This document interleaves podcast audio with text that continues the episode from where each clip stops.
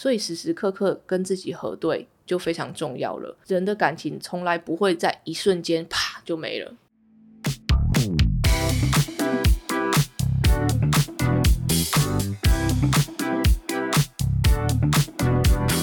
嗨，大家今天过得好吗？欢迎收听理科 PD。Hello，我是 Debbie，这一集是理科带笔记。今天呢，我们想要跟大家讨论一下，怎么辨认那个是爱情，还有辨认爱情的样子，还有为什么有些人我们外人在看这个人，明明就可能被打，或者是一直被借钱啊，或是人家就是对他不好，但他还是要留在那段关系里。通常人都是遇到了困难，或是觉得很痛苦，才会想要去寻找答案嘛。那感情问题千百种，大部分人都跌倒在没有办法维持感情，因为感情很难去用尺去量，用重量去称嘛。你要长久下去，不管是任何关系，都是需要经营的。就像我们在工作上，我们有很清楚的 KPI，对于上面有各种值品质的要求，我们这边就可以先提供给你一个辨认和测量爱情的工具。对于我来讲啊，这个蛮有用的。可是其他人就会说，你就是这样，就是不浪漫，太理性。反正大家听听看嘛。有一个心理学家叫做史坦伯格，他提出一个理论，说完美的爱情会有三个元素：激情、承诺，还有亲密。激情是什么？你一定知道，各种很原始的生理反应。一开始谈恋爱的各种荷尔蒙爆发的感觉，想要跟对方很亲近，身体上的亲密接触，摸来摸去那种的。第二元素亲密，就是像你，他就像对方像是你的朋友，你们可以一起做一些事情，约会，一起去有一些体验，做好玩的事情，聊天，跟你讲说我今天做了什么，你跟我讲今天做了什么，然后都不会觉得你跟我讲这些东西干嘛？那么无聊的事情，那当然还有支持跟陪伴，就是抽掉激情之后的这样子，长久投入，就像你很好的朋友一样。承诺就是你双方认知都知道，我们愿意一起投入自己的时间、精力、资源，一起建立长期忠诚的关系。你知道你是有未来的。所以我们就可以来讨论嘛，有一些感情有激情、有亲密，没有承诺；有些有些很好的炮友，是不是就是这样子？嗯、是。然后有承诺、有亲密，没有激情，可能比较像电视上的那种，我不爱他，但我觉得他对我很好，然后又想要跟我结婚，所以我嫁给他。这种我觉得也没有不行，到最后细水长流，感情之后像家人。那。有承诺跟激情，但是没有亲密，是像是什么什么例子？婚姻里面会没有亲密，只有激情跟承诺吗？有时候 spontaneous，嗯，兴致来了，可是一般时间日子不太聊天，不太跟对方讲话，这感觉比较像是古代皇帝跟 三千个妃子的感觉，他有激情跟承诺这样。总之，我现在想不太到只有激情跟承诺没有亲密的例子是什么，听起来就感觉法律上都不太正确。如果我们有机会是别人的伴侣，除了观察自己跟别人之外，其实还是需要常常跟自己核对你自己想要的，还要稍微调整一下自己努力的方向，因为只有你才能为你自己负责，包含你的感情关系。之前朋友跟我聊过，其实我们在每个人生的阶段需要的是几乎完全不同的伴侣的样子嘛。所以如果你自己本身不改变，然后你没有核对自己的需求的话，很快这个人就会跟你要的不一样了。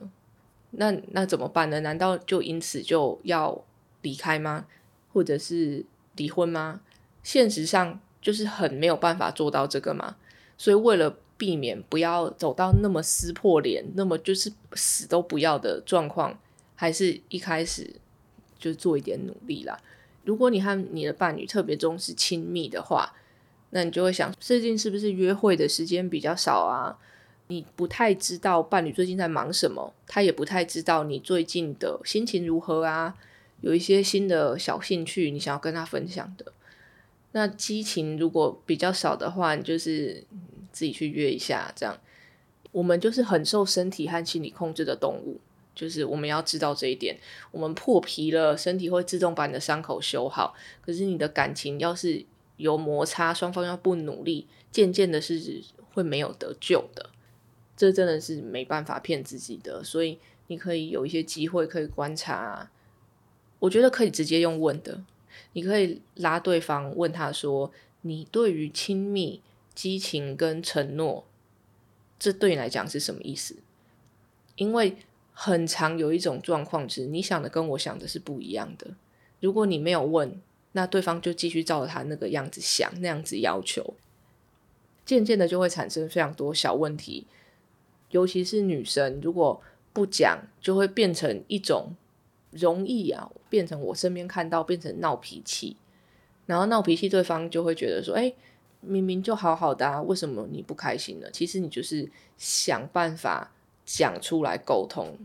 不管你是男生女生，如果你就是说不出口的话，或许用打字的各种沟通方式，反正你一定要说出来。我相信对方通常都是愿意一起努力，除非你这个感情早就已经就没有了。我相信沟通跟愿意沟通，跟愿意挪出时间在。抽空百忙之中去沟通，是健康感情里面非常重要的特质。那甚至你们可以去聊说，在过去的感情当中，有哪些方面是做的不错的，双方做的不错的。我觉得你先自己想这件事情，你不要拿出来跟对方想，不然对方会觉得说你现在是在拿我跟前任做比较了，是不是？是他那个保护机制一起来，真的就真的不好说了。像你之前，你有提到你跟你的前任会每个礼拜开会，是我觉得这个就是很好的地方。或许你就可以把这个模式移到现在，每个礼拜还是来检讨，说也不要检讨啦，就是来一起讨论聊聊这样子。过去你们的每段关系里面，我觉得总会有一个东西是你觉得还不错的嘛？可能你交往了五六段感情。现在回去回想，过了那个情绪之后，一定会有还还可以的地方。以实际上来说，激情是可以被安排，承诺可以被约定，但比较难长期经营，就是保持亲密了。所以常常有一些婚姻走到后面啊，就变成最熟悉的陌生人，或是住在一起的仇人。为什么我们跟其他的朋友就有办法？亲密呢？像我有几个从小到大的朋友，我什么奇怪的事情我都会跟他讲。但我发现，在我过去交往对象里面，我就是我好像很很难这样子，什么大大小小的细节，我去买了什么东西，我遇到什么东西，我就是没有习惯全部跟交往的人讲。你会怕他们否决，或者是可能是跟我交往的人有关吧？因为我我也有交往的人，我什么会什么都会讲的，嗯，OK，所以好没事了。看人，总之，心理学家呃约翰高特曼博士，他可以在简短的跟一对情侣访谈之后，一对夫妻访谈之后，用高达百分之九十的准确度来预测这一对夫妻是否可以维持婚姻。那你就会觉得是会通灵还是会算命吗？其实很简单，就是。在访谈过程之中，你跟比如说你老公在表达自己的时候，你在讲话的时候，你老公有没有出现一些负面的态度，是非常大的指标，所以我们就可以把它拿来用了。不管是你对方在用说用语言的方式，或是肢体语言，只要你在讲话，对方出现很防卫性的轻蔑、嘲笑、指责。或者是跟你说啊，这个不重要啦，或是比如说防卫性知识、手抱胸这种，或不想听，就表示这段关系已经有变化了，这是很需要注意的，因为长期下来，这些敌意会逐渐的累积，你们两个人越来越远，越来越远，就有一天你会想，那还在一起干嘛？这个我觉得大家要把它抄下来，记到心里，对方在讲他。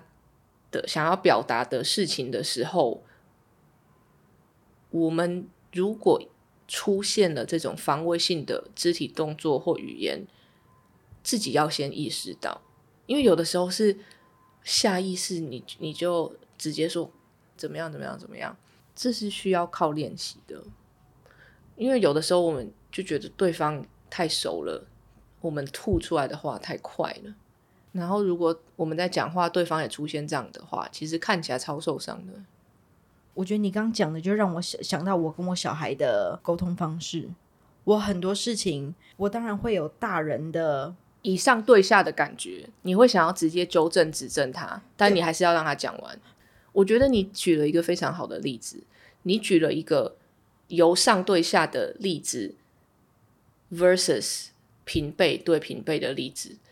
常常，其实呢，很多伴侣他在工作上是个高管，是个老板，他回家他那个态度还在，那个人格还还套在他身上，所以很容易跟家里的另外一半就用老板的语气跟老板的批判性思考来讲，因为我超常听到的，就是。啊，你怎么这么笨呢？然后，呃，这怎么这么这一点事情都做不好？然后怎么样怎么样？然后对方讲一点点的话，就会被说你怎么连这个都不懂啊？怎么样？其实超受伤的，因为先不用说你在工作上用这种语气跟你的员工，你的员工会有多受伤了。至少你有金钱补偿他，你员工会有一个留在那的原因。可是。在家里面，你要说家不是讲理的地方。我们在工作上，哇，对方做错了各种理由，可以就是你可以讲的很夸张啊，这做事情就不是这样什么的。可是，在家里，你要是这样子的话，那基本上，除非你对方是一个包容心如海一样大的人，实在是很难。你一定很有经验，因为你刚讲到脸一直一直飘飘离麦克风。是吗？我不知道，那这样子会不会影响到 声音？澎湃。我觉得我爸对我妈就是这样，他已经习惯了。但重点是我妈才是老板，这这是让我觉得最幽默的地方。我从小到大，我看了我就看到傻眼。他们他们离婚对我来讲，我从小就跟我妈说，不然你就去离婚嘛。那我不知道我妈在坚持什么。我可能读高中的时候，我就跟我妈说了，就你没有必要为了我要维持这个婚姻。可是不管他因为什么理由。或者是他就是想要我从小到大就是爸妈都在身边的，我我很感谢他，但是我以一个小孩来讲，我会觉得爸妈分别开心更好。从小到大我知道他们在吵架，他们不会在我面前吵架，可是我可以感受出来他们的那个脸跟那个气氛，连我这么迟钝我都觉得说，嗯，刚刚有出事了。我讲不出什么，但是我就觉得。大家都不讲话。好了，总之呢，我对这一段特别有感，就是情侣之间呢，感情关系真的就是谈感情的。别人要讲什么话，你还是得让人家讲完。就算你觉得，举个例子来说好了，很多家庭主妇嘛，像你，你就知道，你真的关在家里都跟小孩个。不用到五年、两三年，其实跟这个世界就有一点脱轨了，对不对？是，你其实是全心全力奉献在照顾家庭上面。可是，要是你今天讲了一段好不那么正确的话，可是你老公却说：“哇，你这连这个都不懂啊，怎么这么笨啊，什么什么的。”那这简直就是很委屈嘛，真的会。可是我常常看到这样子的。家庭主妇可能因为某些原因，如果我相信这个家庭主妇如果在外面也是这样走跳的话，她一定会知道这件事情的。可是就是因为她没有走跳，那因此为了家庭，然后另外一半是用这样态度，就会很走心。在沟通的时候，大家忍住啊，就算对方讲的没有跟你同有同样的价值观，或是有一些东西没有那么正确，你可以就听嘛。先听听对方到底想要说什么。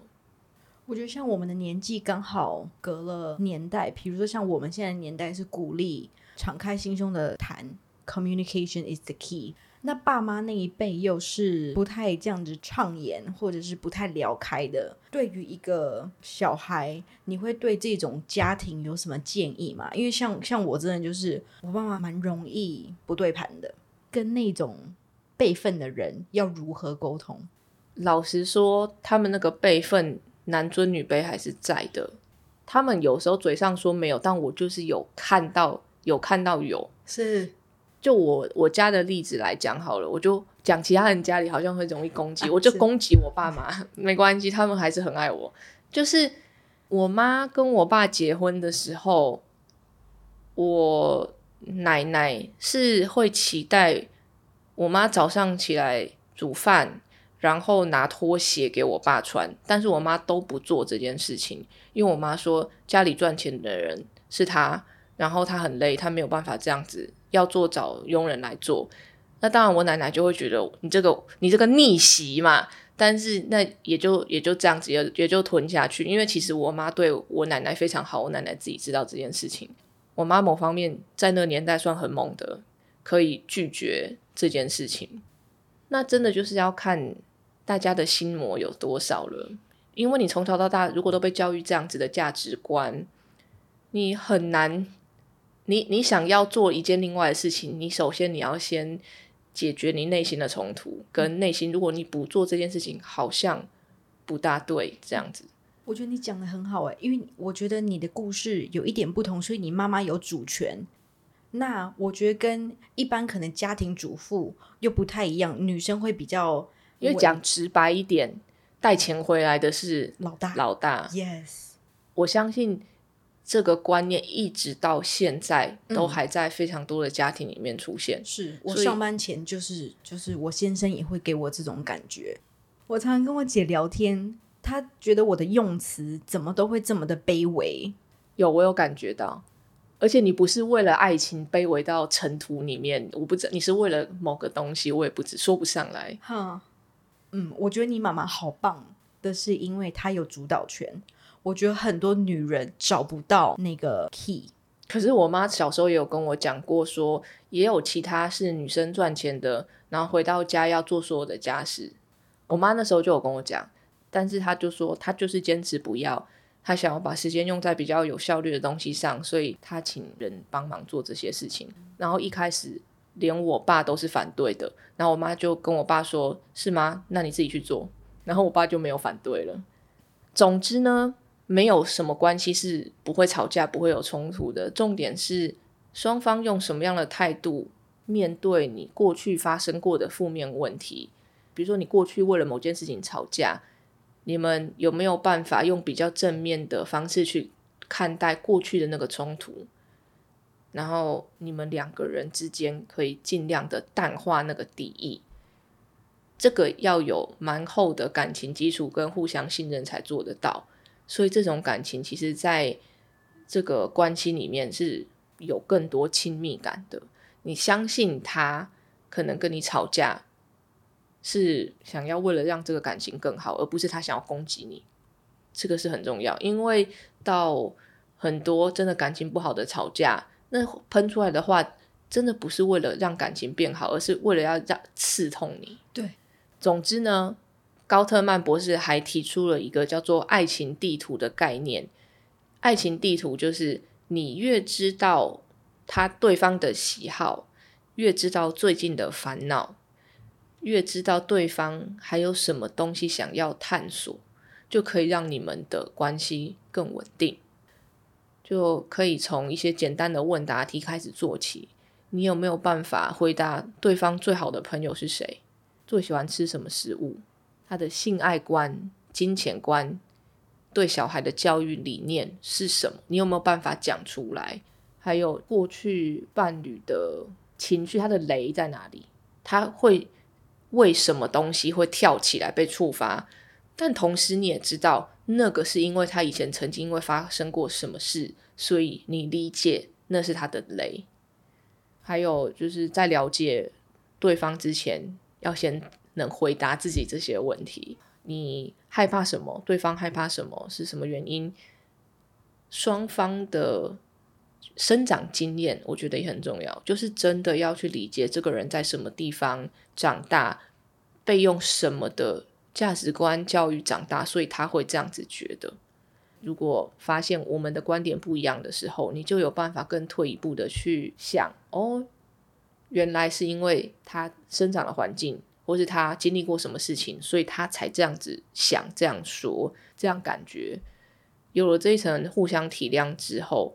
就算你是吵架，吵架这个危机解除掉之后，你们都有办法继续的更了解对方，就他就不会只是一个吵架了，他会是一个哦，我明白了，原来他是这样子，下一次我就可以再从这个地方开始。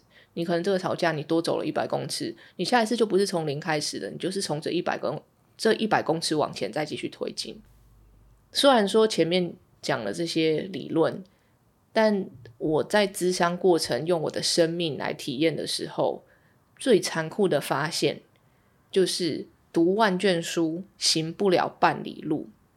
在咨商内的真相，最让人清醒的就是老娘什么都知道，但我就是不想用在你身上。就当然觉察很重要，会沟通很重要，但今天真正的主题是。你要找出那个能让自己继续愿意维持关系的动力，才是最重要的。就我知道，我要用我的耐心，我要包容，我可以，我什么付出什么都可以。但当我的核心需求没有办法被满足，那个我唯一你只要有，不管怎样，我都会待在你身边的那个动力没有的时候，关系是不可能会维持的。这其实是今天真正我们想要讲的东西。不管你精通多少的沟通术、心理学，读过多少本书，你是没有办法愿意让自己用理智待在某段关系里的。到头来，你还是要找出自己内心的核心需求。对于这段关系的核心需求是什么？正向心理学家强纳森·海德他觉得，人在做决定的时候，其实就是像跟骑象人骑在象身上的人之间的拉扯，骑象人骑着那头大象的人是理性的，但那头大象是感性的。也就是说，你人怎么可能力气会有大象大？当你的心，你那头大象想往另一个方向去的时候，理智那个骑象人怎么拉都拉不住，而你内心的核心需求就是那头大象要去的地方。我的心理师有分别在不同的阶段问过我几次，我选伴侣的时候最看重的是什么样的条件？同时，他也带我看到我每个时期因为目标不同，需求跟顺序也都是在改变的。就这个需求不是说哦，我想要大眼挺鼻肌肉猛男，或者是我下一秒变成我喜欢奶油小生，而是你在不同的人生过程之中。你心中最重要的那块会是不一样的。比如说，在大学的时候，那时候还没有出社会嘛，我需要的基本上就是陪伴。他可能不需要有工作能力，他不需要懂得跟长辈沟通，什么都不需要。可是这个东西可能到了出社会之后，他又会变了。就是或许我还是注重陪伴，只是陪伴不再是第一名了，他可能往下第二名、第三名这样。我觉得自己可以去问问看自己，你在选伴侣的时候，外在条件当然也可以放进去啦。比如说，你就是很直白的觉得他一定要有可以养活自己的能力，然后是一个非常负责任的人，甚至不能负债太多等等的。我觉得重点就是对自己诚实，不要骗。那在讨论这个的过程之中，我就有问过心理师说。我身边有个故事，就是有一个男生，我认识他的时候，他就非常花了，各种花。可是他一直都有一个女友，然后这个男的跟这个女友分隔两地，这个男的有了一个小三，还住在一起。他的女友就有办法提着行李，知道有那小三之后，住进那个家，所以就是三个人住在同一个房子里面，非常的尴尬。但为什么那个女生就有那个心理强度，住到那个小三自己搬走，最后跟那个男生结婚？我觉得这是一个很奇葩的事情，我就是看不懂。然后心理师就说，那个男生呢，一定有一个东西是切中那个女生核心心理需求的地方，我们外人可能不知道，但一定有。所以，如果你发现为什么你身边有一个人就是离不开一段看起来非常折磨、很痛苦的感情，比如说你去问一个被家暴的人，为什么你被打了还不走？我觉得那是一个太太残酷的问题了。谁不知道？谁不知道被打要走？嗯，就是这个太简单的嘛。谁不知道？我们反而应该是慢慢的去了解他需要的是什么，为什么可以大过肉体上的痛苦？因为当你发现某个人就是离不开的时候，那我们要怎么样帮助他？或者是他要怎么帮助自己去看到那个不容易看到，但又刚好被满足的需求呢？我觉得那个核心需求就是每一段感情的枷锁。这就是完全我在看《黑暗荣耀》的时候的想法耶。那个女间谍阿朱玛，她就是都常常被她酒醉的先生打打到脸都眼青鼻歪这样子。那时候我就一直常问说：“你就是离开他呀？”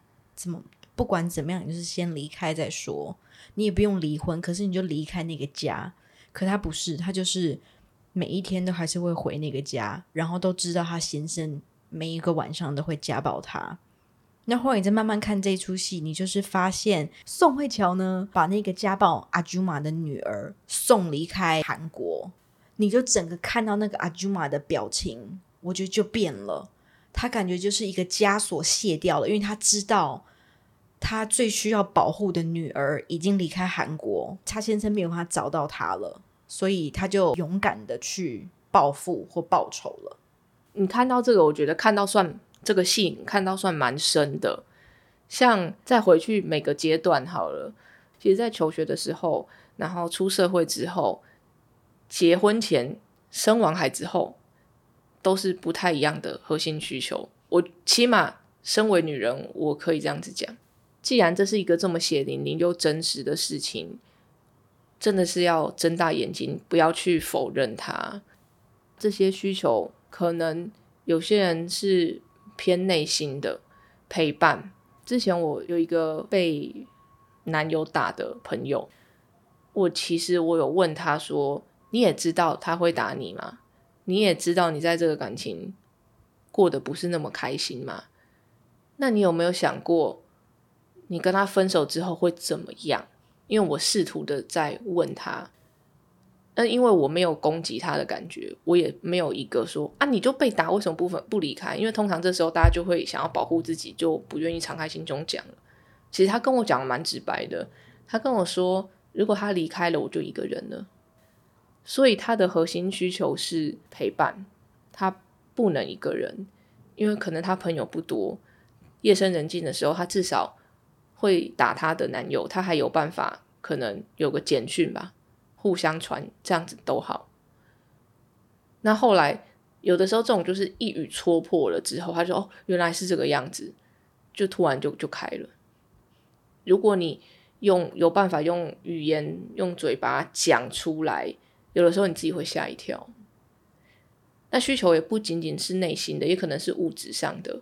有些人可能因为从小的创伤，或者是就是对金钱没有安全感，他就是要有很多钱才有安全感。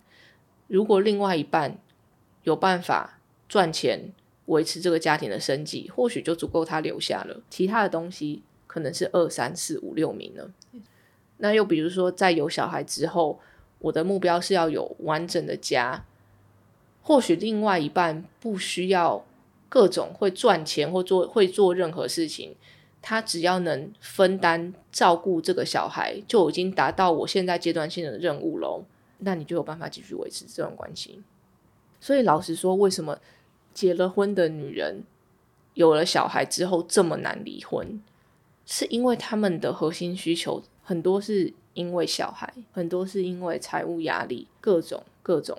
那如果说照顾小孩是我现在的阶段性目标，这个东西对我这么重要，但我的另外一半他就是做不到，他就是整天躺在那边，就算有人拿枪逼我，都很难让我有动力可以继续维持这段关系。因为为什么要？总之呢，我们的心理需求会以我们的阶段改变，所以时时刻刻跟自己核对就非常重要了。人的感情从来不会在一瞬间啪就没了，通常发现的时候已经太晚了，已经是一个很长久的东西，就觉得我真的不要了。一段时间，其实发现你有机会在感情还深厚的时候，跟你的伴侣做沟通，让他知道，或者是他让你知道某些事情对你们的关系是非常重要的，你就不会在最后阶段感情都已经被磨光了，还要再来讨论。太多的离婚，到最后就是一个已经有气无力要死要死的感情了。你拿来的这么大的动力跟能量，可以再修补回去被消耗掉的感情，这里面还有很多压抑、愤怒，这就是超级消耗能量。什么东西都理论法则、沟通术都救不回来了。嗯，所以就是及早发现，及早治疗。好啦，这一集希望可以帮助大家了解到，原来一个人对于感情中的核心需求这么的至关重要。还有呢，如果你正在一段感情之中，你可以用爱情三元论来评估一下自己跟对方在感情的状态少了什么，感情好的时候都很容易补回来。那今天就这样啦，欢迎到 YouTube 或 Podcast 留言跟我分享你们的想法，欢迎收听理科 PD，喜欢的朋友们帮我到 Apple Podcast 留言加五颗星，理科 PD，我们下次见。